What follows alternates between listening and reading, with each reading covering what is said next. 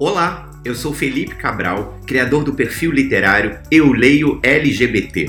Nesse podcast eu vou conversar com quem escreve, publica e valoriza uma literatura com protagonismo LGBTQIA. Se você gosta de ler ou escrever com orgulho, bem-vinde aqui ao seu lugar.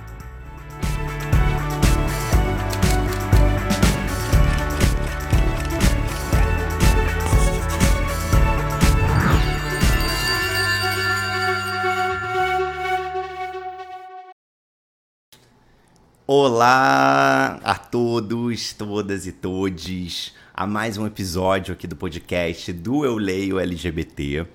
E hoje já estamos aqui encaminhando para a reta final da primeira temporada desse podcast, dessa primeira temporada, né, do, do Eu Leio LGBT aqui. E relembrando sempre que se você estiver escutando esse podcast numa plataforma de áudio, você pode assistir todas as nossas conversas no YouTube também, no canal do YouTube do Leio LGBT. E se você está assistindo esse podcast aqui no YouTube, saiba que ele também fica disponível em todas as plataformas de áudio, como Spotify, Deezer, Amazon Music, Apple Podcasts, etc. Bom, hoje eu tenho um convidado aqui muito especial. Eu vou ler aqui, vou compartilhar com vocês a, a mini bio dele, que na verdade de mini não tem nada, porque ele já fez várias coisas. Hoje eu vou, eu vou conversar com ele, que é servidor público com 24 anos de serviço. Primeiro guarda municipal da cidade do Rio de Janeiro, reconhecidamente transgênero, 55 anos, pai e avô. No ano de 2013, ele se reconhece homem trans aos 46 anos. E após um período sabático, ele inicia sua transição e segue os passos de João Neri, publicando seu primeiro livro, se tornando mais uma voz transmasculina no cenário da diversidade LGBTQIA.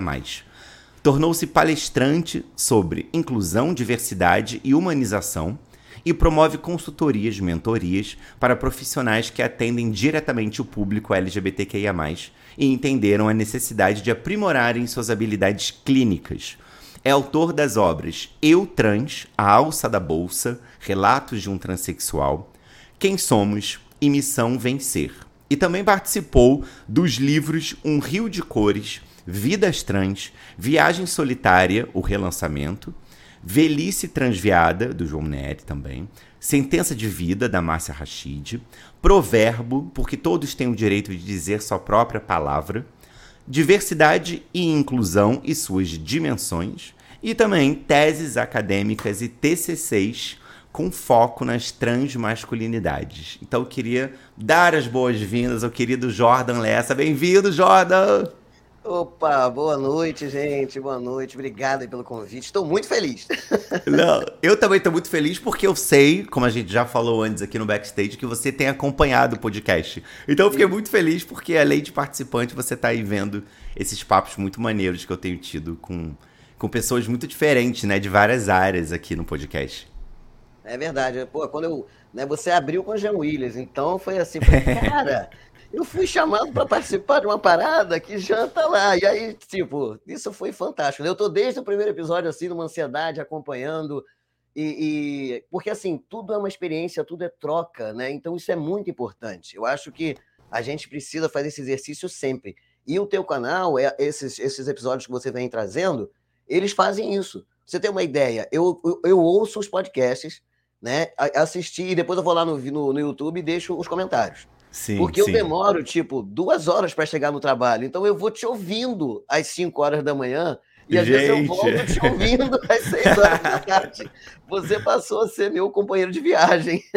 Cara, mas isso, juro por Deus, isso é uma das coisas. Assim, eu não escutava podcast, Jordan.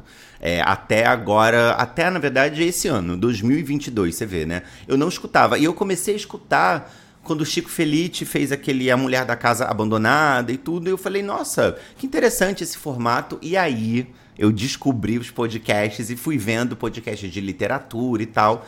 E ainda achei, eu falei, caraca, eu ainda posso fazer do Eu Leio LGBT porque ainda não tem um que seja exclusivamente sobre literatura, né, com pessoas do mercado literário e tal. Então, para mim é muito bacana porque são conversas e eu acho assim, a minha mãe escuta que é totalmente outsider do mercado literário, e ela escuta todos e fala: Nossa, feia! Nossa, mas isso, mas aquilo, nunca pensei nisso, nunca pensei aquilo. E ao mesmo tempo pessoas também do mercado que estão escrevendo, né? Então é muito. É uma troca mesmo. Acho que está sendo produtivo. É, eu, eu acho esse formato podcast fantástico, porque assim, quando a gente está um tempinho mais, a gente assiste um vídeo, porque a gente gosta de ver as pessoas ali, né? Sim, O verdade. podcast traz isso. Às vezes você está ouvindo e ele é uma.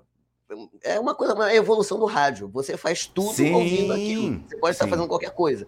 E a tua imaginação vai trabalhando. Então você está ouvindo a voz, você está ouvindo aquela experiência e você fica imaginando essa pessoa.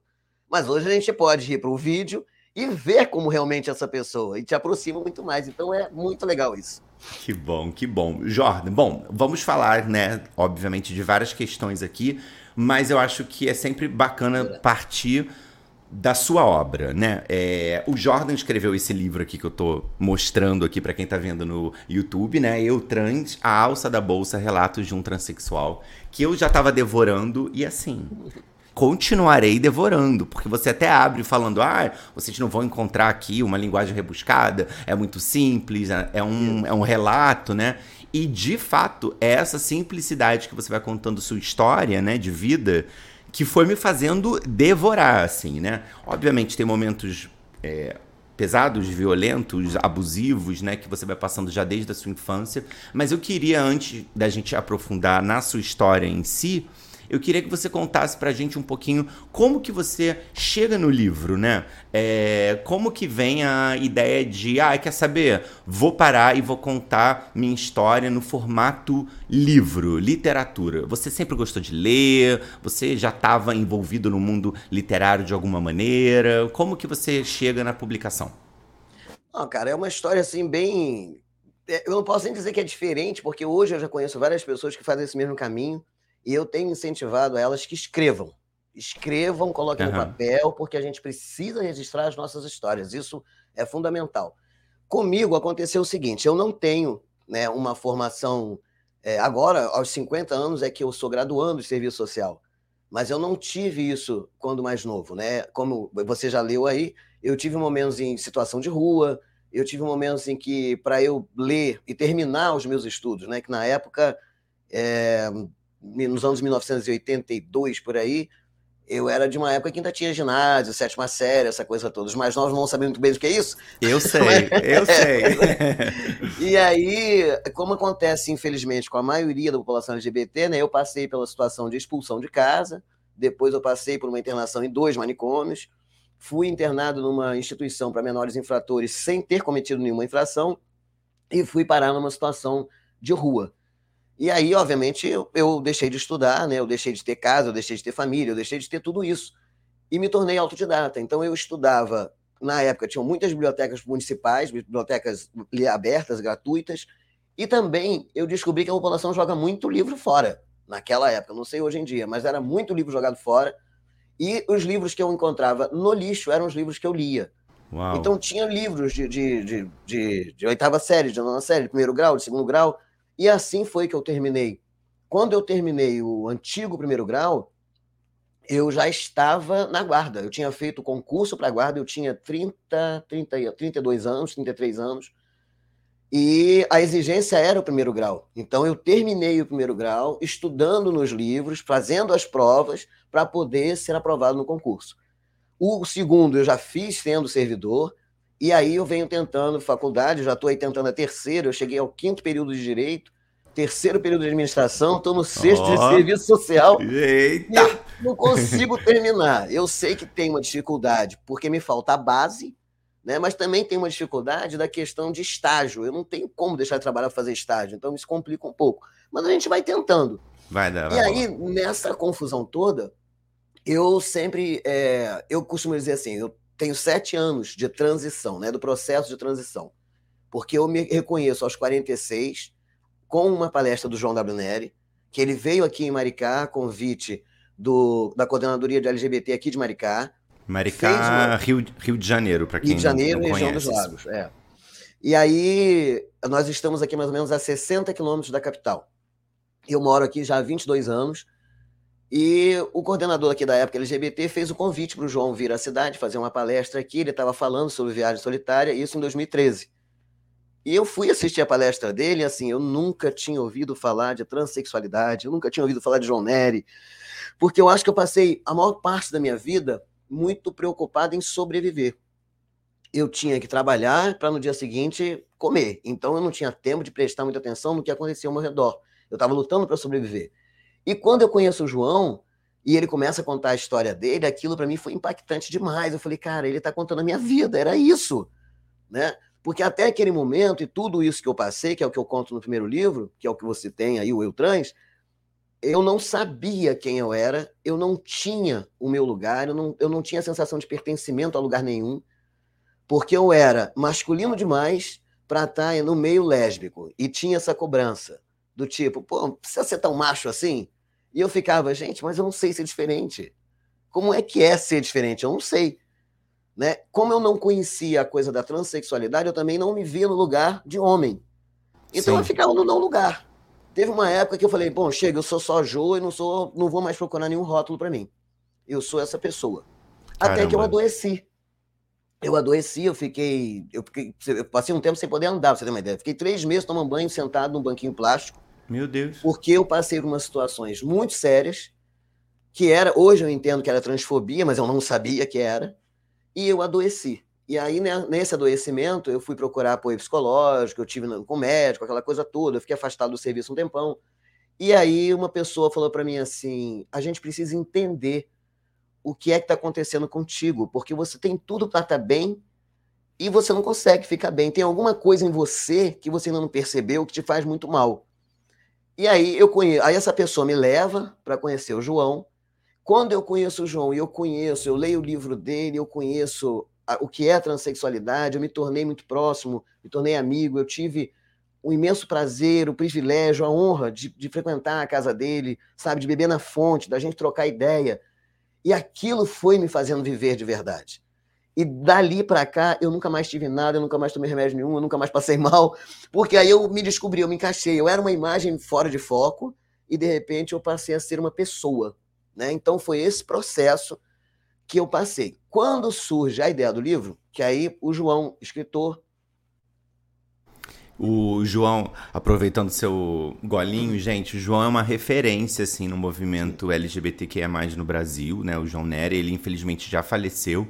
Eu sinto muita pena porque quando eu fazia curadoria da, da Bienal, eu o convidei é, na Bienal, acho que de 2017, eu não lembro agora quando que ele faleceu, mas 2018. eu lembro que 2018. Então foi nessa que eu convidei ele mesmo, na de 2017, e ele não pôde, quer dizer, ele confirmou e depois ele não pôde por questões de saúde, Exato. que infelizmente né, se desenvolveu. E ele tem dois livros, assim, é, ele seria uma pessoa que se tivesse viva, eu certamente convidaria, porque Com ele é certeza. é um exemplo e um marco e uma referência para muitos homens trans. Assim, ele sempre é citado. Ele escreveu um livro chamado Viagem Solitária e um outro chamado Velhice Transviada. Os dois são muito fáceis de encontrar, estão em grandes editoras, muito publicados. Só para contextualizar para quem não conhece e atrás, assim, ele é um nome muito importante da nossa história. Sim, João é um, é um, é um eu chamava ele de paizão, né? É, ele, inclusive, era muito amigo de João Willis. É, a, Sim, lei, a... Da, lei da identidade de gênero, ele, a Erika Kokai, foi o que está até hoje aí nessa coisa de vai e não vai, mas foi ele a pessoa que tanto é que é conhecida como a Lei João, João W. Nery. Lei né? João foi Nery. o primeiro homem trans a ser operado no Brasil, ainda numa época que isso era impensável, na época de 1970. Então, assim, ele é uma referência.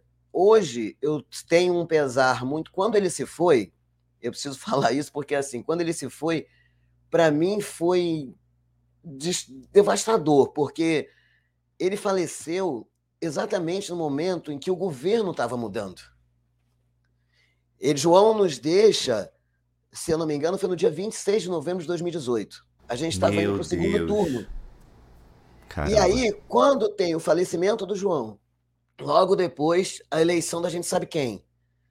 E aí eu me vi sem o João, com aquilo tudo acontecendo. Primeiro passou pela minha cabeça assim, cara, é, o João, ele, é um, ele era um homem tão inteligente, ele era um gentleman, e ele era tão inteligente que ele se retirou na hora certa. Porque ele já tinha passado por muita coisa na época triste do Brasil em época de ditadura.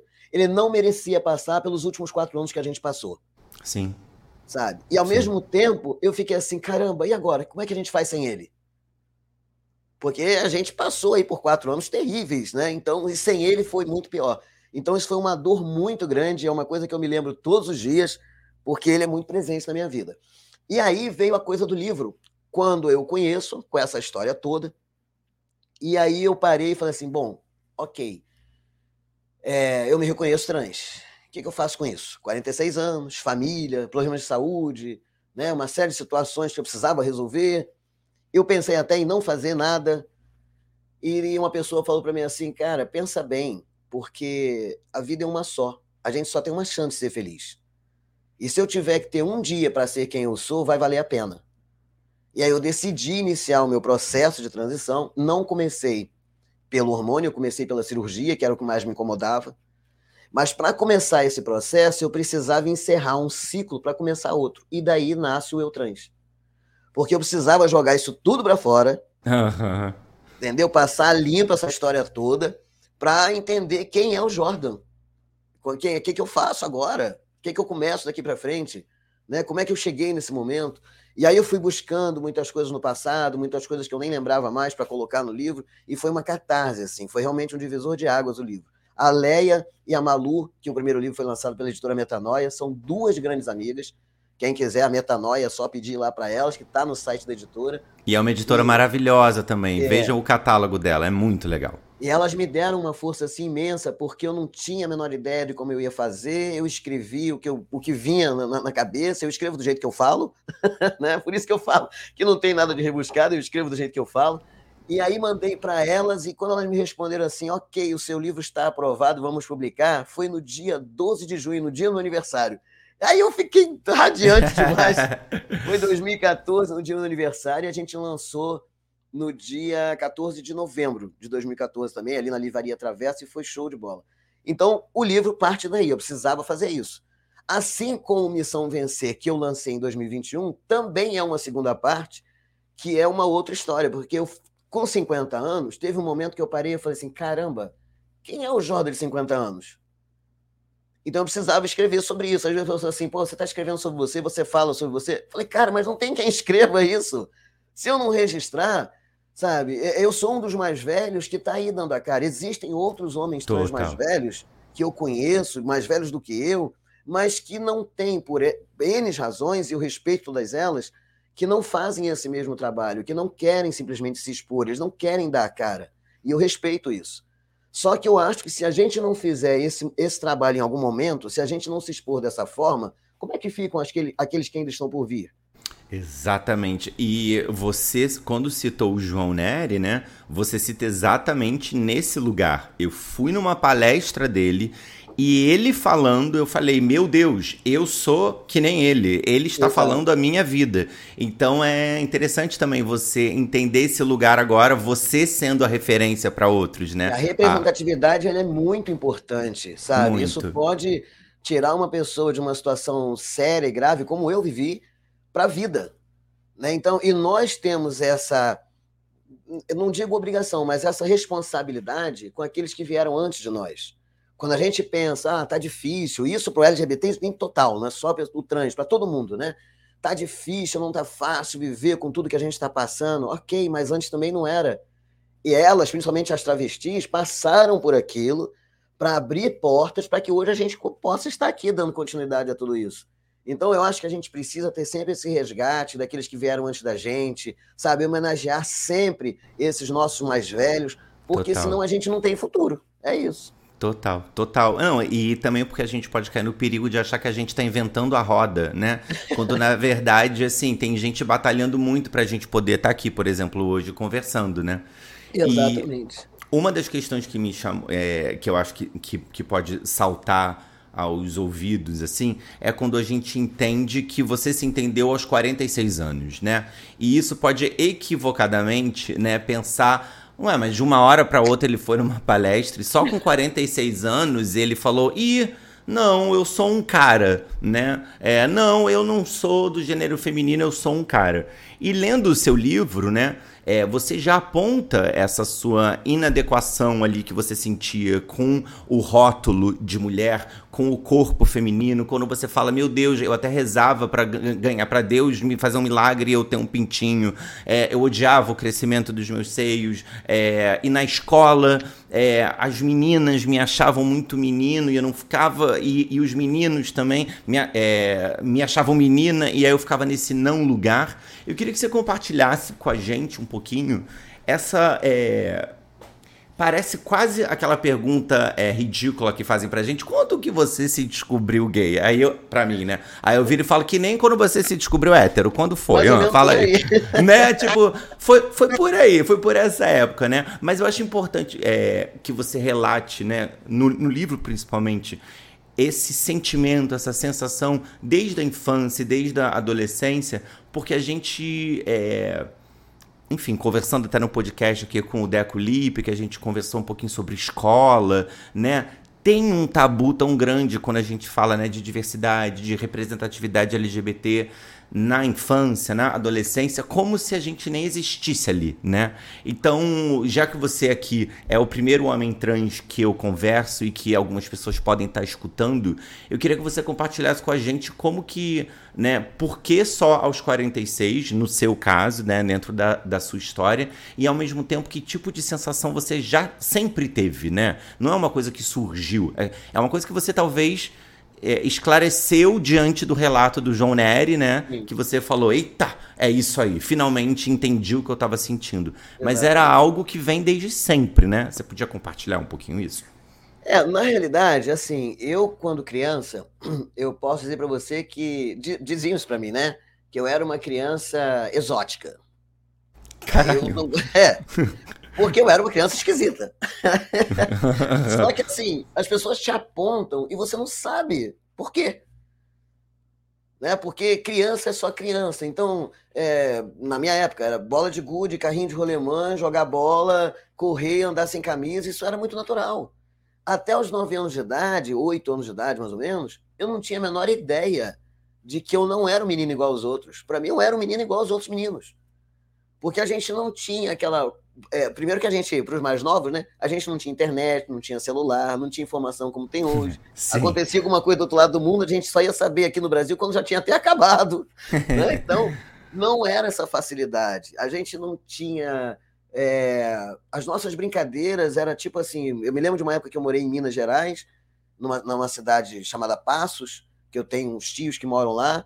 E a nossa brincadeira era juntar com os primos quando davam um temporal e a casa da minha tia era uma ladeira e a gente deitava assim, um em cima do outro, assim, em fileira, para deitar na enxurrada que passava na sarjeta, aquela água da chuva passava por cima da gente. Meu Deus. Então era, sabe, eu, eu era um monte de menino ali. Eu era um daqueles meninos, então não tinha isso. Quando eu venho pro, pro Rio, né, que aí eu volto com a, com a minha família, que eu falo assim, a minha família era uma família de classe média alta para a época, né, morando em Copacabana, e aquela família tradicional brasileira, né, com um monte de erro, tudo muito bem escondido, e eu era o erro, né, porque eu era a pessoa diferente, eu era a, a, o filho mais velho, e eu era o, o, o que dava do, do, dor de cabeça, eu era o que dava o problema, eu era o que era dor de cabeça era o problema, porque eu cheguei para minha mãe e falei assim para ela: primeiro, essa coisa do corpo, né? Que eu não queria que nascessem seios, eu queria um pintinho.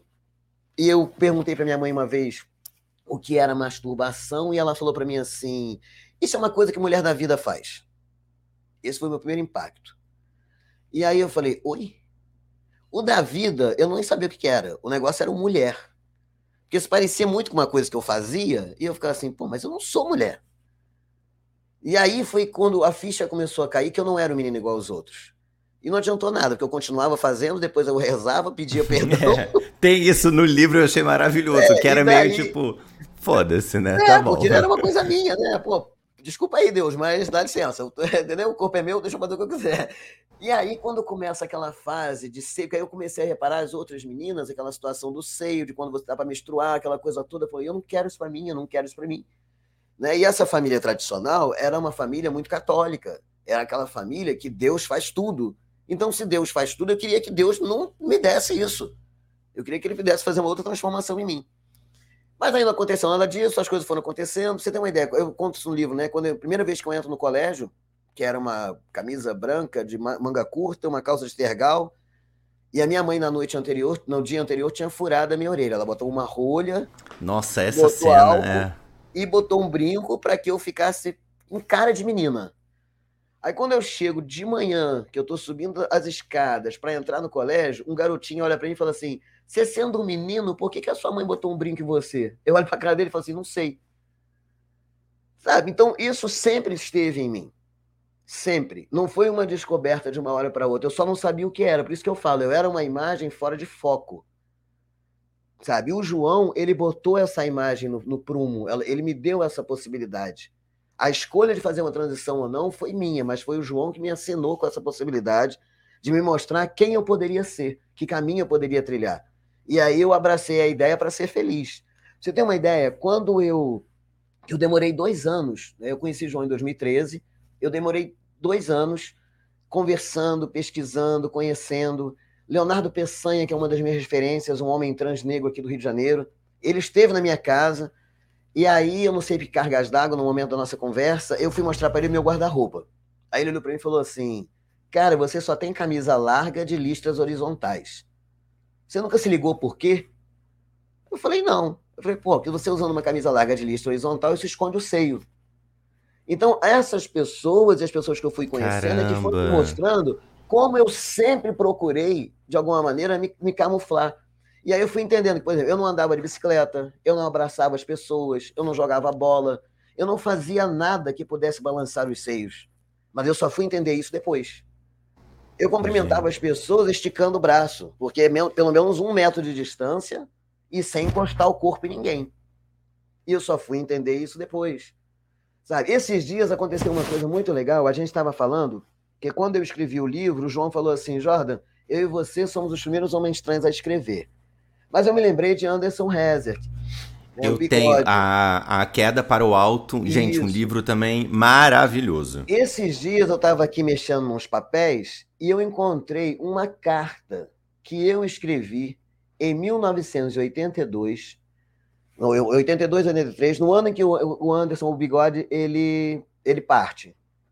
E na carta eu dizia o tempo todo que eu não ia fazer aquilo com a minha vida, que eu precisava estar vivo, eu até escaneei ela e mandei para um amigo meu essa semana. Eu falei, cara, olha o que, que eu achei. Eu escrevi uma carta no ano em que o Anderson Rezer, Anderson Rezer parte, porque aquilo mexeu muito comigo.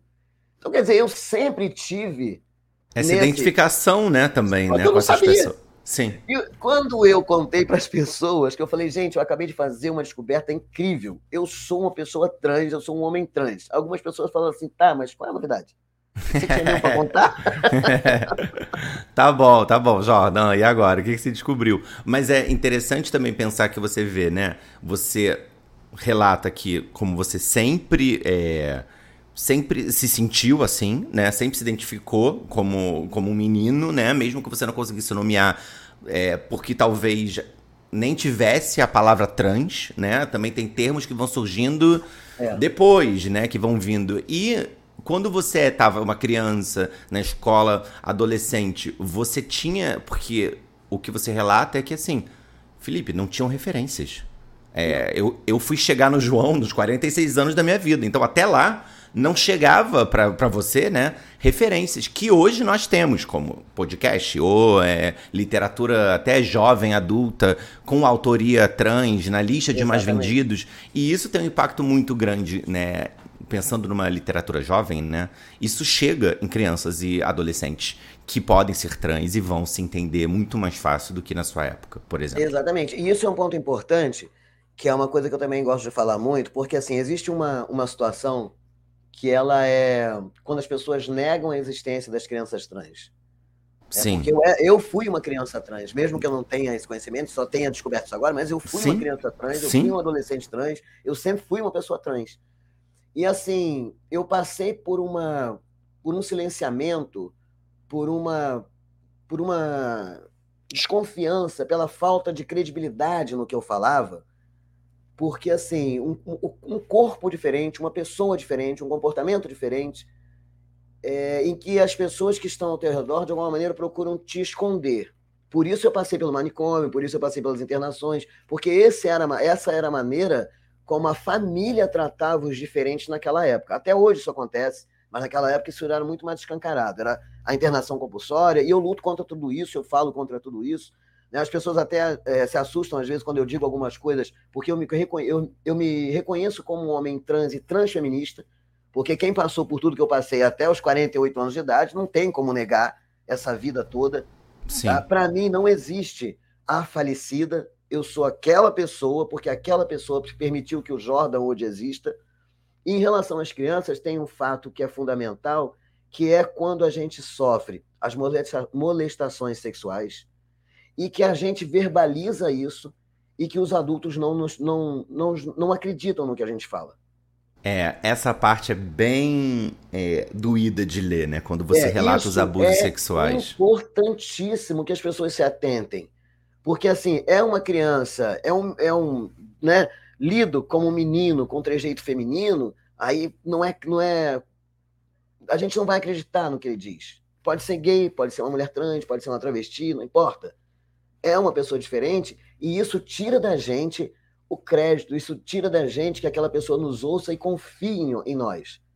E aí a gente vai sofrendo esse tipo de abuso porque um abusador, ele se sente legitimado com esse comportamento daqueles que deveriam nos proteger.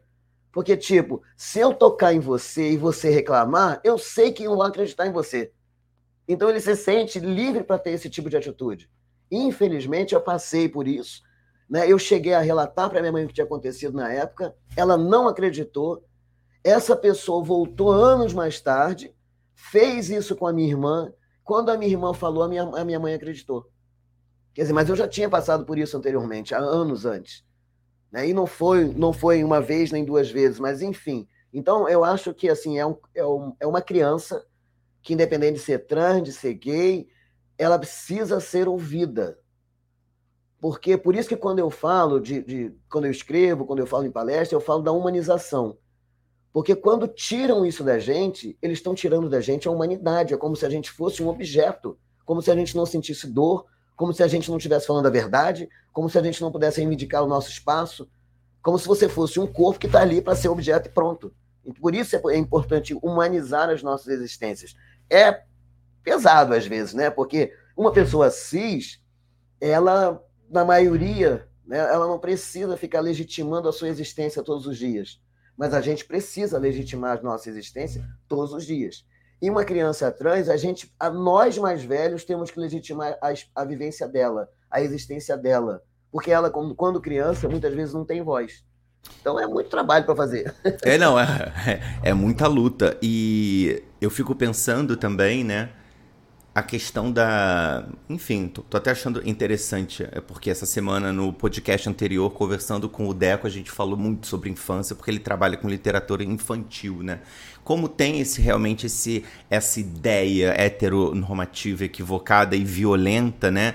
De que não existem crianças e adolescentes LGBTQIA, e que a sociedade deve proteger as crianças é, ditas todas heterossexuais de influências de professor, ou de seriado, ou de ativistas que querem converter criancinhas em LGBTs. Isso é uma violência, né? É, é, um, é um absurdo completo. Mas é uma é. violência tão grande porque, assim, eu, é, criança, é, sei lá, eu lembro. Em Curitiba eu tinha dos 5 aos 10 anos. Então, assim, antes dos 10, eu lembro de ter dado um beijinho em um garoto na escola e ter sido levado pra diretoria e levado uma bronca. Isso é errado. E ao mesmo tempo, se isso é errado, se, tá, se eu tô constrangido, eu não vou nem mais falar nisso. Então você, quando começa a entender os seus desejos, ou, ou é, além do seu desejo, a entender sua identidade de gênero, que é distoante das que, da que estão te, te imputando, né? né? Então, é, são questões que, assim, é tão violento porque a gente, quando criança, tá muito frágil. A gente não lê um monte de livros, estamos seguros e debatendo. A gente não tá entendendo nada, né? E, e ainda assim, pegando a questão trans, né? De infância também, que você trouxe, o ex-presidente, que eu já tô falando do ex-presidente, porque para mim já acabou, daqui a pouco é. Na verdade, futuro... nunca foi, né? É, esse, esse genocida maluco que ficou no poder aí, né? Na verdade, nunca foi. Ele é tão transfóbico o tempo inteiro, né?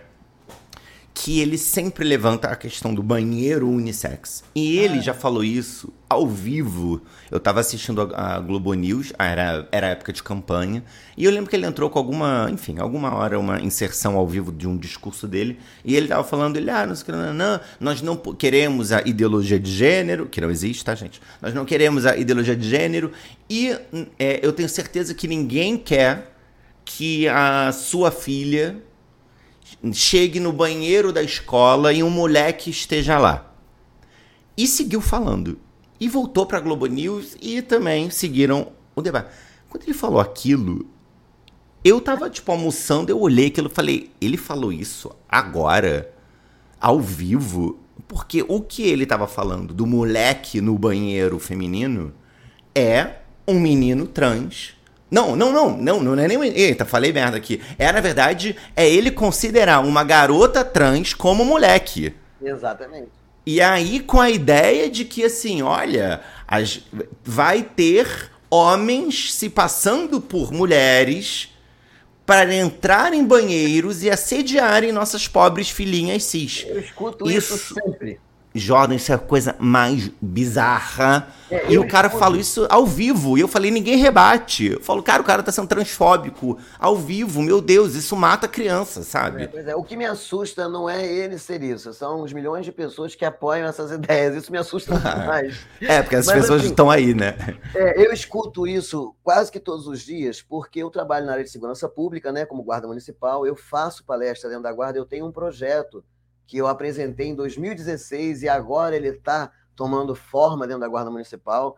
E assim, é às vezes muito duro. Eu não tenho, por exemplo, eu já falei com o meu comandante, eu não tenho condições de fazer mais do que duas palestras no mês, porque é, eu tenho que estar muito preparado, porque mexe muito com o meu psicológico. Eu saio dali como se eu tivesse descarregado um caminhão de areia.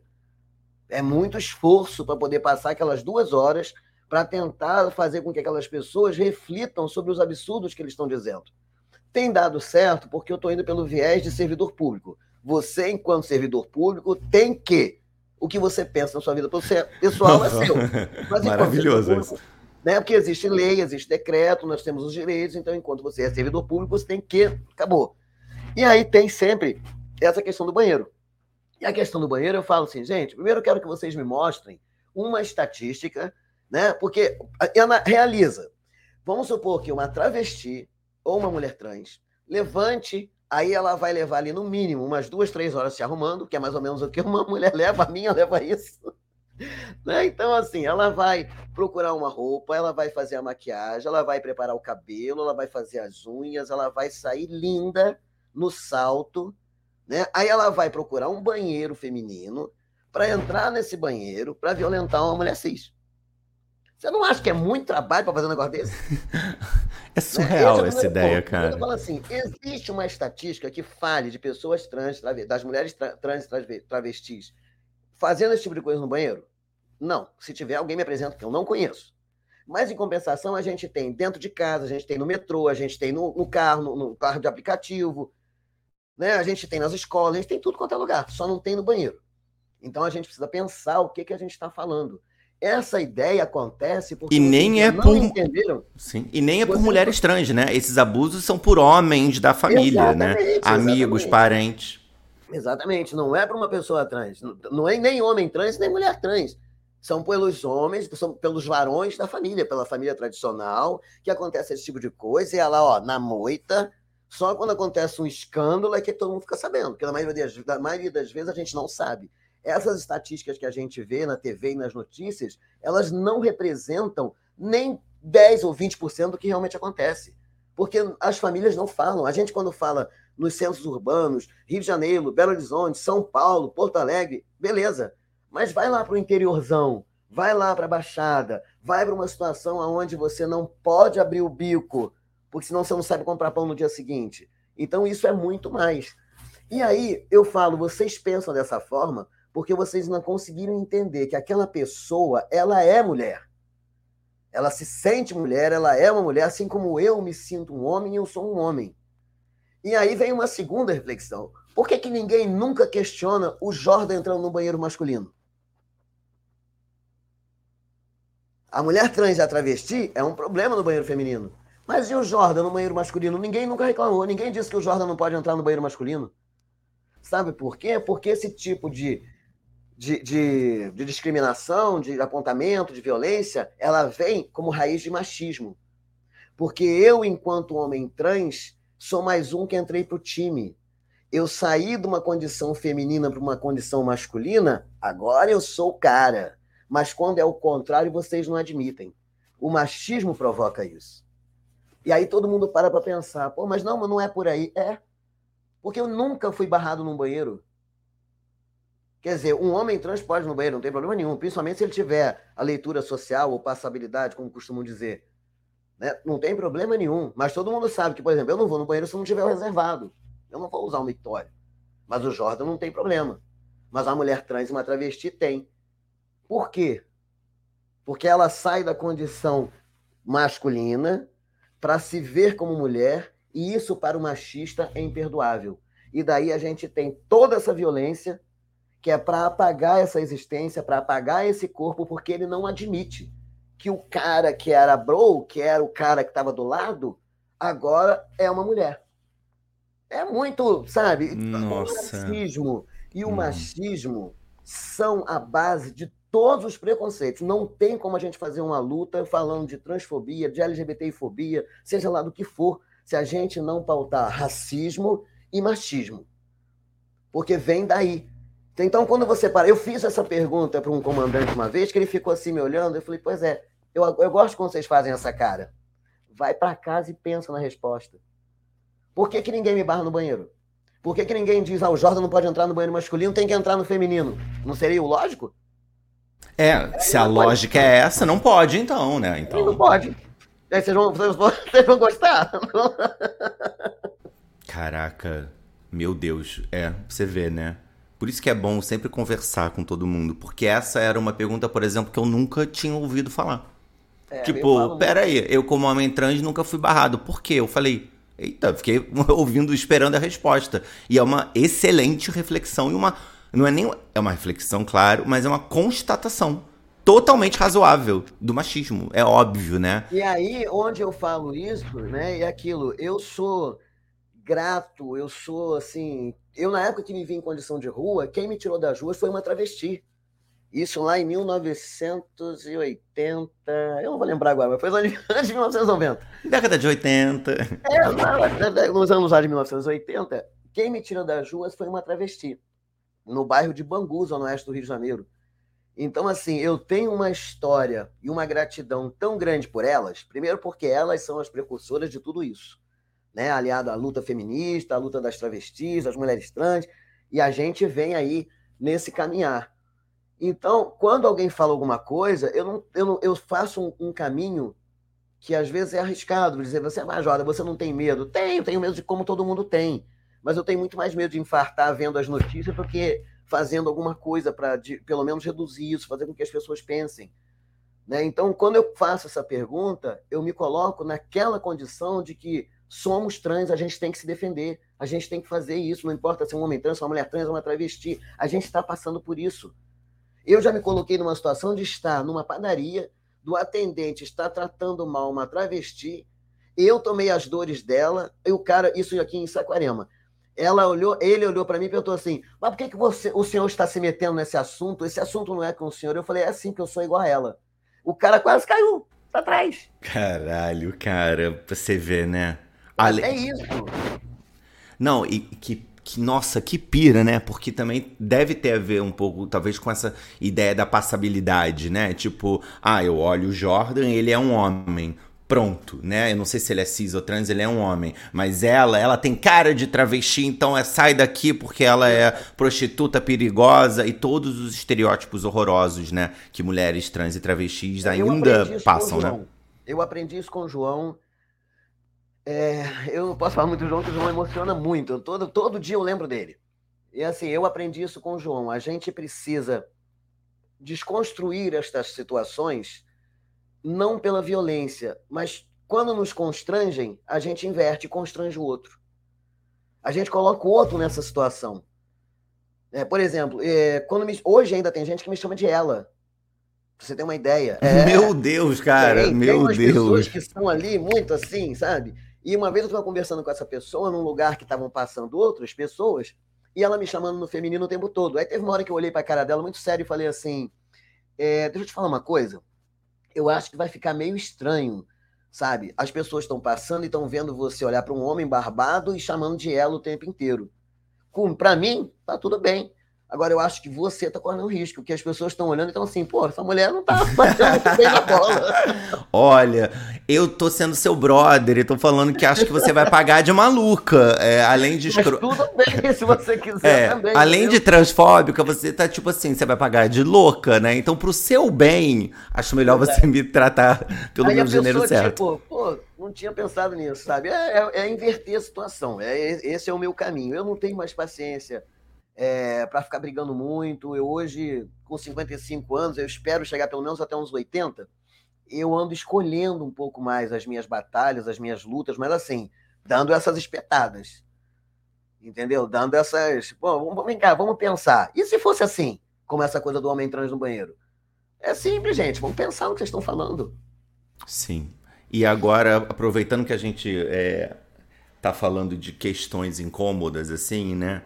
É, eu queria muito aproveitar esse papo também, porque nessa semana, né, como a gente falou no backstage antes, saiu uma, uma um debate é, que eu particularmente não achei nem que a ideia foi propor um debate, porque as respostas que ela deu depois foram muito reativas e pouco abertas para uma escuta. Mas, enfim, teve uma coluna na Folha de São Paulo, que a escritora e filósofa, né, é, Djamila Ribeiro, que eu já li livros e admiro, assim, é, gosto muito do que ela escreve, mas eu achei que ela fez uma coluna é, embasada na intelectualidade dela e, e para justificar de mil maneiras que você quase fica com receio de rebater, porque você fala, meu Deus, está com tanta bibliografia que eu não.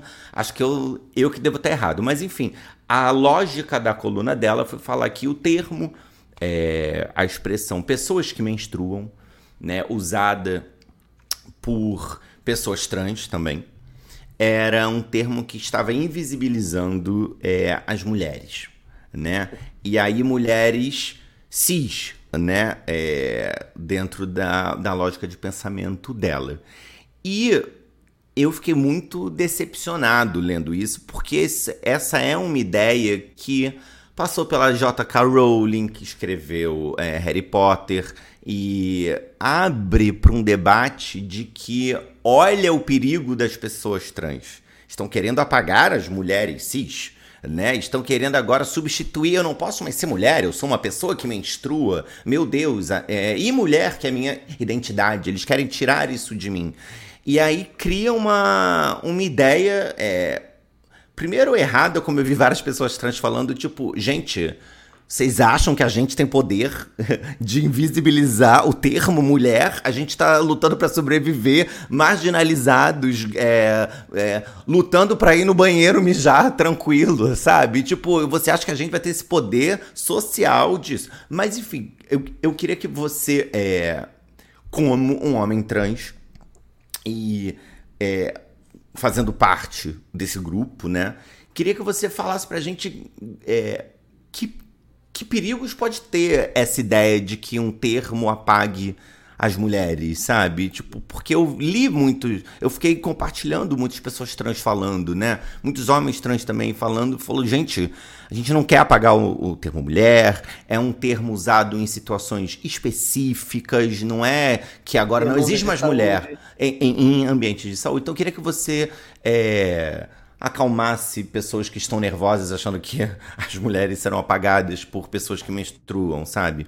Enfim.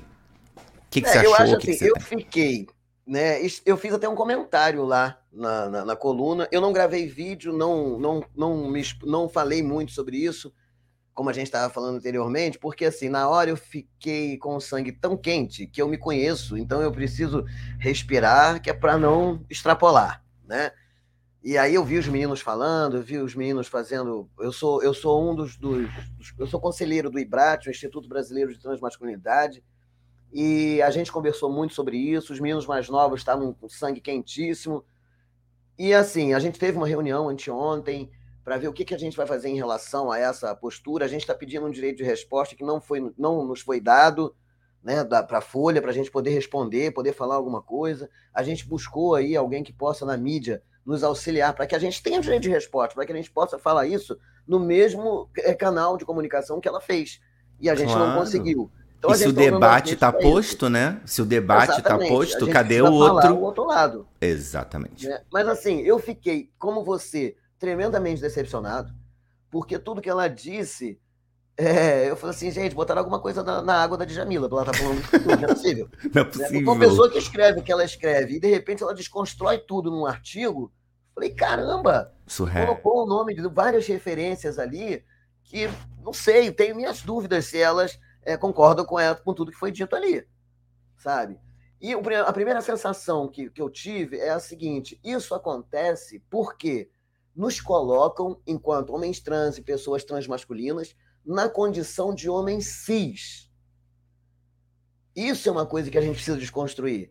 Gente, nós não somos homens cis, jamais seremos um homem cis. Nós seremos sempre pessoas transmasculinas, homens trans. Como dizia João Neri, é, trans-homem. Homem é o adjetivo, nós somos trans. Então, enquanto pessoas trans, nós temos necessidades que são equivalentes às necessidades das mulheres homens trans que, por exemplo, não vão se hormonizar, que não vão fazer cirurgia, vão continuar menstruando e vão gestar seus filhos e vão amamentar os seus filhos, porque hoje a lei nos permite a autodeclaração que você não precisa fazer nenhum tipo de modificação corporal para se autodeclarar homem trans, trocar sua documentação, ser chamado de João, estar com o gênero masculino ali na sua certidão. Então, mas você precisa dessa demanda de saúde. Você precisa ir ao ginecologista, você precisa do pré-natal, você vai ter a menopausa, você vai ter a questão do absorvente, você vai ter tudo isso. Então, as pessoas precisam nos tirar do lugar de homem cis, porque nós não somos e nunca seremos, para entender que as demandas, principalmente de saúde, são as mesmas. Ninguém está tentando apagar ninguém. Infelizmente, sempre foi assim, né? Com todas as pessoas LGBTQIAP+, quando a gente luta para exercer direitos, porque dever, ninguém briga. Todos nós temos os mesmos deveres. Eu sempre falo isso. A minha nota de 10 reais não tem escrito assim, trans. Ela paga imposto igual a nota de 10 reais de todo mundo e ninguém nunca questiona. Mas quando eu quero um direito que é meu, mas que eu não consigo exercer, aí estão dizendo que para eu ter ele, alguém vai perder. Isso não é mentira. Ninguém perde nada. Você já tem o direito, você exerce ele. O que eu preciso é exercer cidadania plena. Eu preciso ir ao médico e ser tratado com respeito. Eu preciso, quando um homem trans, uma pessoa transmasculina, em condição de vulnerabilidade, a pobreza menstrual, ela, ele precisa do absorvente. Então, são pessoas que, que menstruam. Né? Hoje, até um colega postou que no Google, se você colocar lá gravidez, vai aparecer co condição do corpo humano. É o que está lá, condição do corpo humano. Então, eu acho que, eu acho não, é o que eu penso, foi um grande desserviço colocaram alguma coisa na água dela e ela conseguiu falar um monte de besteira e desconstruir toda aquele admiração e respeito que a gente tinha. E aí a gente fala das pessoas intersexo, a gente fala das pessoas não binárias, que também estão é, é, envolvidas nessa discussão, porque ela vem fazendo esse apagamento de todo mundo. Não é para apagar a condição de mulher, nunca se pensou nisso, em momento nenhum. Mas é que nós possamos também ter direitos como todas as pessoas têm. Então, são pessoas que menstruam, são pessoas que gestam, são pessoas que precisam, de alguma maneira, serem atendidas, políticas públicas para isso, coisa que a gente não tem. E até quando a gente vai ter essa dificuldade, né? porque quando você vê Jamila, uma pessoa que tem uma grande influência, uma pensadora, a opinião dela é muito forte, e ela não se coloca para debater isso. Ela falou e ponto. E ela continuou ratificando isso no outro dia e ponto. E a gente não teve o debate, é preciso esse diálogo, é preciso usar, ouvir o outro lado. Quando ela fala da intelectualidade, nós temos homens trans aí que são doutores, são mestres, são, tem muita gente formada, sabe, que pode debater, são intelectuais, que pode debater de igual a igual para ela, não tem problema nenhum. Eu não sou uma pessoa assim, mas eu conheço muitos que são, podem debater de igual para igual com ela, para ver se ela entende que não é isso. E aí, infelizmente, a gente viu aí várias né, pessoas mais radicais apoiando essa ideia, e isso nos coloca em situação de risco, mais uma vez, Porque aí a gente precisa ir ao médico, você não tem. Você precisa ir ao ginecologista, você não tem. Se um homem trans passa na rua e está gestando, ele corre o risco de ser violentado. Por quê? Por causa de uma fala dessa, por causa da fala de uma pessoa influente como essa, que não sentou para dialogar, que não nos ouviu, que simplesmente falou o que acha que é. E eu acho que o acha que é para uma pessoa como Jamila não cabe, né? Então. Sim. Sim. Não, e agora, literalmente, agora, quase um ao vivo aqui, na real, me mandaram uma coluna da Folha de São Paulo com o tal direito de resposta que a gente até tinha falado antes aqui, é, que foi escrita pela Jaqueline Gomes de Jesus, né? Que é uma mulher trans, autora do livro até Transfeminismo, junto com o Leonardo Peçanha, que você citou aqui também, né? Doutorando em saúde coletiva pela Fiocruz, autor do livro Transmasculinidades Negras, Narrativas Plurais em Primeira Pessoa. E, obviamente, não vai dar para eu ler aqui, mas está na Folha de São Paulo. Eu vou até colocar o link aqui no, no é, para quem estiver escutando, né, poder também ir lá depois. E o título é Termo Pessoas que Menstruam busca enfrentar apagamento de homens trans. Jamais se pretendeu excluir mulheres que menstruam e gestam ou reduzir a, a cisgeneridade a características biológicas. É, não li o texto ainda, mas pelo menos um espaço foi dado aqui, né? Vocês Sim, devem li, ter. Você leu eu esse? Li, eu li o texto, já compartilhei ele, veio daquela reunião que eu falei para você que nós tivemos anteontem.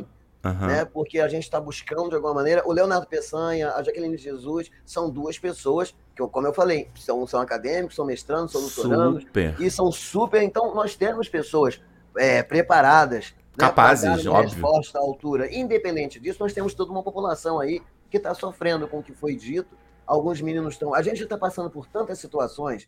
Você veja, a gente passa por quatro anos aonde a nossa sobrevivência foi colocada em xeque o tempo inteiro. A nossa existência foi colocada em xeque o tempo inteiro. Quatro anos tá do governo né, que a gente passou. Pra... Exatamente. A gente está com uma, uma situação gravíssima em relação aos hormônios que nós usamos, que foram retirados do SUS, ao uso do nome social, que foi retirado de vários documentos, inclusive com a carteira de identidade nova, que expõe o nome civil.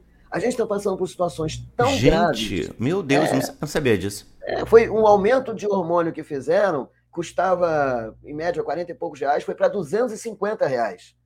E quem tinha acesso a ele pelo SUS deixou de ter, porque foi, foi cancelado. Esse governo tirou tudo da gente. A carteira de identidade nova, a ANTRA e outros, outros coletivos, o IBRAT também está junto, está entrando com uma ação, porque ela expõe o nome civil da pessoa trans, mesmo que ela já tenha mudado. E o sexo biológico. Ah, não é possível. É. Então, assim, a gente está sofrendo muito de todos os lados. Não precisava de a Jamila dar essa contribuição com mais um pouco de sofrimento.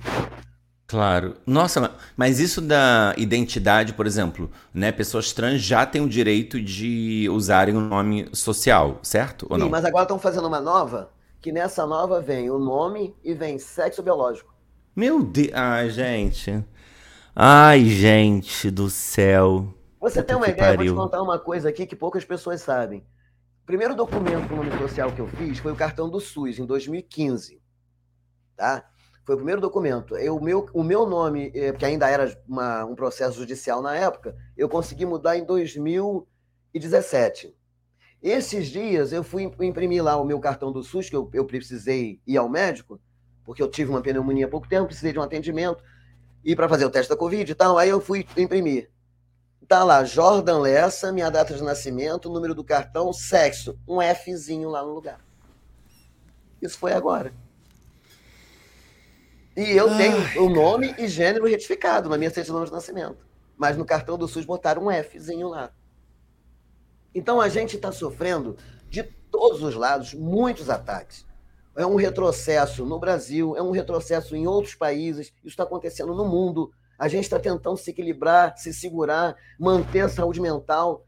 A gente não precisava dessa fala da Djamila para colocar mais uma pedra, para ter mais um apontamento em relação a isso. A Maria Freixo está dizendo aqui que a resposta não teve a mesma visibilidade. Exatamente. A Folha deu um direito de resposta, mas não teve a mesma visibilidade. Não teve a mesma repercussão. A sensação é que existe um, um aparato sabe? Que você, ela falou e a gente não consegue acessar, a gente não consegue falar. É triste.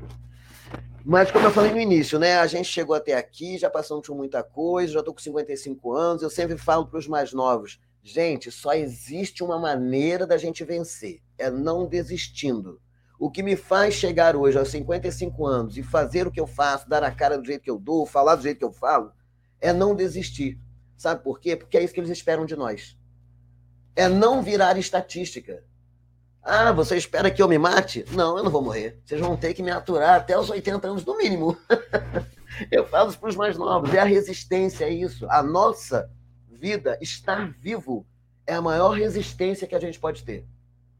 Vai ser duro, vai doer, a gente vai ter hora que vai ter vontade de chorar, tem vontade que a gente não tem, tem dia que a gente não tem vontade de sair da cama, sabe? Nessa hora é importante a rede. Procure alguém, chama no WhatsApp, bate um papo, grita, pede socorro, de vez em quando manda alguém para aquele lugar, que também faz parte, sabe? Mas resista. Jamais pense em qualquer outra saída que não seja essa, porque é isso que eles esperam de nós e é isso que a gente não pode dar para eles. Nossa, Jordan, com essa, a gente cravou uma hora aqui do nosso podcast. Chegamos na nossa reta final. Mas assim, primeiro. Como passa rápido? Eu falei você que geminiano fala dessa. Não, e eu amo, eu amo o convidado que fala, porque a ideia é essa. Eu tô aqui muito mais para trocar e ouvir e proporcionar esses, essas reflexões do que propriamente ficar falando, né? Mas assim, eu achei que hoje mais um episódio muito bom aqui do, do podcast. É, não só pela sua vivência, mas pelas suas é, reflexões, assim, também, né? É, e é foda, porque a questão trans, né? Assim como se a gente for falar, ah, ah é, rolou uma hora, sei lá, tal novela vai debater a bissexualidade, vai abordar a bissexualidade. Aí parece que é um troço, sabe? É, assim como eu já conversei com vários amigos meus cis, né, que ficam, não, mas eu não entendo, essa coisa trans, é assim assado? É. E aí eu fico ali conversando com eles, né, tipo assim, é, tipo, é, falando umas coisas meio óbvias para mim, e aí eu viro e falo, cara, vai ser amigo de pessoas trans, sabe? Para acabar com essas questões, sabe? Convive, é, conheça, porque senão vira tudo a coisa distante do outro, que não tem a ver comigo, e a gente vive no mesmo mundo, sabe? Parece que a gente é... numa nave. É, é, exatamente. Parece que, tipo, ah, aquela comunidade que vive no alto da montanha de transexuais que comem de tal jeito e vi... sabe, é uma coisa tão ridícula, né? Só que ao mesmo tempo é é, é, zero ridícula e é totalmente sério, porque é isso, todo mundo paga imposto, é, a comunidade trans, né, principalmente é, negra, travesti, está muito marginalizada, é, excluída na prostituição, né, muitas, e, e enfim, pessoas trans não, não nasceram para virar estatística e ficarem sofrendo, sabe? Tipo, todas elas, né, todo mundo merece, né, os mesmos direitos e né, o direito à cidadania, à vida, a sonhos, a trabalho, a família, Exatamente. né? Agora, por exemplo, tem uma PEC rolando, que ainda está rolando, né? A PEC das famílias, do Estatuto das Famílias. Está para ser votada de novo. É, não conheço. O, o, é. que, que é? Qual é a tá lógica dela? Já tem um tempo que está rolando, né? Esses dias eu estava lendo que ela continua lá para ser votada que é a PEC que fala que família é formada só pelo homem, por homem e por mulher. Ah, não. É. Ai, não, gente. Você achou que tinha acabado? Acabou. Ai, não, meu Deus do céu, cara. Cara, chega. Sabe? Aí eu fico assim, bom, ok, então, chega. então vamos zerar, não existe mais nenhum tipo de família, imagina. E tem gente que acredita nisso. Não, é óbvio que acreditam. Tanto que elegeram aí, sei lá quem, Damares virou senadora. Então, assim, é. socorro, né? Mas acho que a sua fala final ali foi muito certa, principalmente das novas gerações, né? Eu também tô com 36 e hoje a gente escrevendo livros. É, é um livro, meu filho né? tá com 38, meu neto tá com 5. Então, então, tem idade para ser seu filho, ser mas, então, com certeza, da, da, da sua idade para minha, é, eu já peguei muitas coisas diferentes, né? De você. Assim como eu hoje em dia falo com escritores de 20 e poucos anos, falando, cara, dos meus 36 para os seus 26, muita coisa já mudou, o seu mundo já é outro, você já tá. Acho que esse aprendizado constante, né? É, a gente não. vai falando e vai aprendendo, vai falando e vai aprendendo. É, é muito incrível isso. É muito incrível e e é só com a idade que vem, assim, porque muitos é. amigos meus mais novos estão ali com aquele gás inteiro e, e eles não entendem a potência que tem eles com aquela idade já estarem podendo fazer isso quando eu, na idade deles, estava saindo do armário, estava é, me sentindo sozinho, desbravando o mundo e hoje já tem uma rede muito maior do que a é que eu tive e a que você teve, né? É, hoje, então... eu tô, hoje eu estou falando do envelhecimento trans, já estou falando de outras questões, já, né? Já vou para esse lado da humanização, porque é esse o trabalho que eu faço constantemente de fazer com que as pessoas reflitam sobre o que elas estão dizendo. Né? Vamos pensar aí no que, que você está dizendo. Tem lógica? Quando eu falo, tipo, as perguntas que nos fazem, ah, o que, que você não pode perguntar? É simples, é só você pensar o que, que você não responderia. O que, que é um absurdo para você? Sim. É simples, gente. Sabe? A gente está falando de gente, a gente está falando de pessoas, a gente não está falando de ninguém que desceu da nave, a gente está falando de ninguém que seja de outro planeta. Agora, nós somos. O João dizia uma coisa que eu acho incrível, né? Ele falava assim, Joda, nós somos quase 8 bilhões, e agora a gente já passou dos 8 bilhões. Então nós somos 8 bilhões de possibilidades. Não dá para botar todo mundo em caixinha, não tem como a gente fazer isso. Laerte tem, a Laerte tem uma, uma, uma charge que é muito legal, né? Que são as formas assim de uma família, um homem, uma mulher e duas criancinhas, um menino e uma menina. Aí vem um caldeirão enorme assim, jogando as pessoas naquela forminha, como se a gente pudesse encaixar todo mundo ali. Mas muita gente vai cair ali por aquelas beiradas e não vai se encaixar. Então é isso, sabe? É, é esse olhar de que todos nós fazemos parte do todo. Figurinha repetida não completa o alvo da humanidade. Então não dá para ser todo mundo igual, gente. Senão a gente ia ser um saco, um saco. Jordan, então, pra gente finalizar aqui, é, você falou de velhice, né? Eu, é um livro que eu não li, mas eu queria muito ler, o Velhice Transviada, né? Ah, Do, ele é fantástico. Que o João, que é uma capa vermelha linda, assim, também. Mas eu queria é. que você... É... Velhice Transviada, esse aqui. Esse é lindo, eu tenho, quero muito ler, cara. Eu que tô importante. aqui nesse livro, ele fala... Ele me deu um nome aqui, que eu não me... Joel. Eu tô aqui nesse capítulo, dá pra ver 14? Dá, dá pra ver, dá pra ver. A avó e a avó. O Joel aqui sou eu, porque ele relata o último encontro que nós tivemos com ele na casa dele, logo depois ele internou. E nós estávamos lá, três homens trans, tava eu, Benjamin e Peçanha, Leonardo Peçanha. Depois nós temos uma foto também muito emblemática no dia da partida dele, que nós estávamos de mão dada.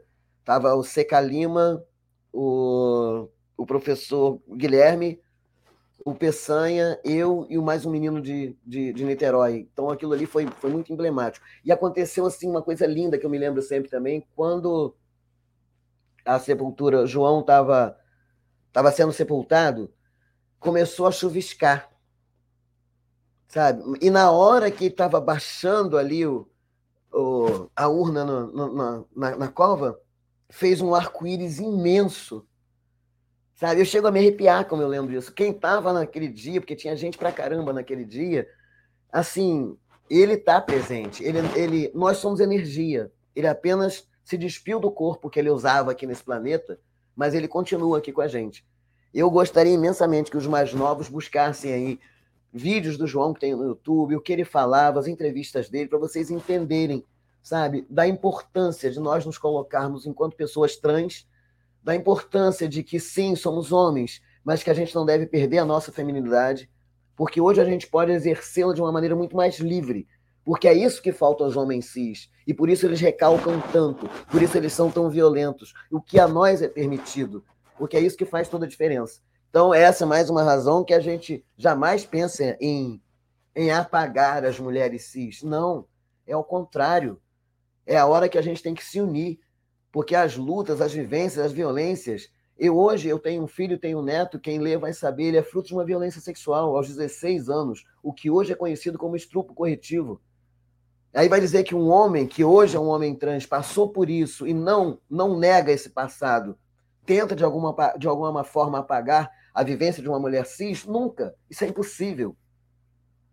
Sabe? Então a gente precisa debater, dialogar, se conhecer mais. Todos nós temos histórias, todos nós somos humanos. Por isso a importância de nos humanizar, sair dessa coisa do objeto, daquela pessoa que é só um título, que é um rótulo, porque ali é um ser humano que tem história, que tem uma bagagem e que está aqui para contribuir com tudo.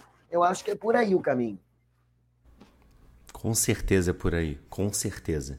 E para quem quiser ler os seus livros, então, né? Quem quiser ler o Eu Trans ou o outro que é do Vencer. Qual, ah, meu Deus, qual o nome? Pra não Missão falar? Vencer. É, Missão Vencer, porque o Missão Vencer eu fui, eu, eu, eu fui atrás e eu não achei. Mas tá, tá no site deles. Tá aí, então eu vencer, quero, pronto, me dá aqui, calma. Vencer, você entra lá no arroba Jordan Lessa, Tá. Né? E, e, entra em contato comigo que eu tenho ele aqui. A editora, ela, ela passa para mim que é uma editora que eu gosto muito, que é a Proverbo. Ela uhum. é daqui de Maricá. Ela foi lançada na época da pandemia. E aí, nesse papo com, com, com, com os donos, ele falou assim: não, cara, eu queria fazer isso pela editora de Maricá, porque eu acho que é importante a gente botar, sabe, dar essa força. Em momento nenhum, é, é, é a, a, metanoia, o eu trans, vocês podem pedir na editora Metanoia, tá lá no site deles. E a Proverbo, que é aqui de Maricá, vocês podem pedir o Missão Vencer lá no arroba Jordan Lessa. Outro livro que eu quero indicar também, da minha queridíssima aqui, ó, Márcia ah, Rachid. Eu amo esse livro, gente, leiam com certeza. Você tá aí, eu li esse livro, eu, eu amo. Quer ver? É, no capítulo. A Márcia é uma fofa. A Márcia eu... é demais, gente. Leiam Inclusive, esse livro. Foi ela que me indicou pra falar é, com você. É verdade, foi Márcia que te indicou. Ela é maravilhosa. Tem aqui algumas. Eu acho que é Homem Trans mesmo que ela escreveu. Aqui, ó. Vê se dá pra você ver. Homem Trans. Da Homem Trans. Aqui ela conta como nós nos conhecemos. Né? Que eu, foi muito legal. Ela é uma pessoa incrível, uma amiga que eu admiro, que eu amo muito, é uma guerreira. Ela agora foi uh, uma das colaboradoras da peça Cuidado Quando For Falar de Mim, no teatro. Linda, que eu vi na sede das companhias. lá em vídeo. É verdade. vídeo, sou eu. Tem, tem vários amigos meus fazendo como. Tem a Nina Reis, a Laura Araújo, o André Day, é o Evandro Manchini. A peça é incrível, muito então, linda. O Ricardo Fala... me chamou, a gente participou quando era online e quando passou pro, pro presencial. Ele me chamou, mas aí tem a questão de ter que ter um registro, né, para poder participar. Ele falou assim: não, você vai participar, mas a gente vai colocar você em vídeo, que aí não tem problema. Aí eu tô lá em vídeo. E é isso, é toda hora fazendo alguma coisa. É isso, é isso que. É, essa é a minha missão de vida. Sabe? Essa é a minha missão de, de, de levar adiante, porque ninguém passa por tudo que eu passei à toa. E eu não posso me furtar a, a, a construir alguma coisa, a colaborar com, com, com as outras pessoas, senão fica sem graça, entendeu? A gente precisa fazer isso. Nesse último livro do Missão Vencer, eu falo muito disso, né? Porque aí ele já é da, da de 2013 para cá, o outro é de antes de 2013, o outro é de 2013 para cá. O que, que aconteceu? Como é que é ser um homem trans de 50 anos? Como é que foi viver numa república que eu fui morar numa república só masculina, onde ninguém sabia que eu era trans os outros homens todos, sabe? A convivência, como é que é. Foi, foi muito uma experiência muito interessante. Depois, o período de pandemia, como foi difícil esses dois anos de pandemia. Né? Eu, a minha irmã partiu com 47 anos na pandemia. É, ao mesmo tempo, eu me casei no, no período da pandemia, e isso também está lá, está lá nesse último livro, no Missão Vencer. Que é isso, a missão da gente é essa, sabe? Dói, não é fácil, mas a missão da gente é vencer. É isso. Então, então com essa com esse coach motivacional que é bom que a gente precisa também de precisa de esperança e de vozes que incentivam sempre a gente a a resistir, a existir, a seguir em frente, porque tem umas barras.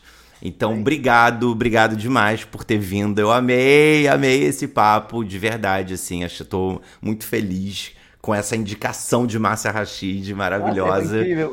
É, é, quando terminar de ler o livro que eu estou devorando, porque, enfim, relato em primeira pessoa, como você fala no começo do livro. Aliás. É na contracapa é o João que assina, você viu que Eu li. Lindo. E tem uma coisa que você fala, que você falou no prefácio aqui que eu achei tão bonita. Cadê? Acho que aqui tá no final, tá nesse negócio, tá, tá, tá, tá, tá acho que tá aqui. Ah, que é assim, é, divulgar essa história exigiu coragem, pois a necessidade de alertar pais, mães, educadores, líderes religiosos, colegas de trabalho e demais membros da sociedade falou mais alto. É importante saber como o preconceito e a discriminação podem jogar no submundo pessoas que por si só já vivem um conflito enlouquecedor e precisam apenas de amor e compreensão para que vidas sejam poupadas. Precisamos urgentemente reaprender a viver e deixar viver. Boa leitura. É assim que você abre. E quando eu li isso, eu falei, cara, que boa introdução, assim, né? Porque é a gente precisa. E deixar viver. É Simples, é né? Simples. E, e, e, tão cheio de obstáculos, né? Mas a gente vai. A, a gente, gente, vai, vai seguir. A gente vai a gente, qualquer é... coisa. É a rede, gente. Qualquer coisa, sabe? A gente grita, a gente fala, a gente posta, a gente conversa. A gente está sempre achando uma estratégia. Isso é importante. Sim, sim. Então, ó, muito obrigado a todo mundo que ficou assistindo aqui no YouTube até o final, que está escutando o nosso podcast até o final. Esse é o episódio 16 dessa primeira temporada. A gente está quase acabando, faltam mais cinco episódios ainda aqui para a gente encerrar. Se você chegou nesse podcast, dá uma olhadinha no Spotify, dá uma olhadinha aqui na playlist do YouTube. Tem vários papos, tem 15 papos já, além desse antes, com pessoas do mercado editorial ligadas né, à comunidade LGBTQIAP+. E tem sido uma troca não só boa, eu acho que para quem está escutando, mas para mim também, né? Que tem os livros aqui, tem essa oportunidade tão enriquecedora de trocar com tantas pessoas de origens e experiências diversas. Então, obrigado a todo mundo que está ouvindo. Obrigado, Jordan, mais uma vez. Obrigado a todos vocês. Gratidão sempre, gente. Muito obrigado a todo mundo aí que, que postou comentário. Eu não consigo ler tudo porque eu me desconcentro. é isso, Mas, é, isso. Um grande abraço para todo mundo. Obrigadão. Arroba Jordan Lessa, se precisar é só chamar lá. É, os links vão estar tá todos aqui embaixo, vou botar também. Um beijo, até a próxima. Obrigadão, Felipe. Beijo.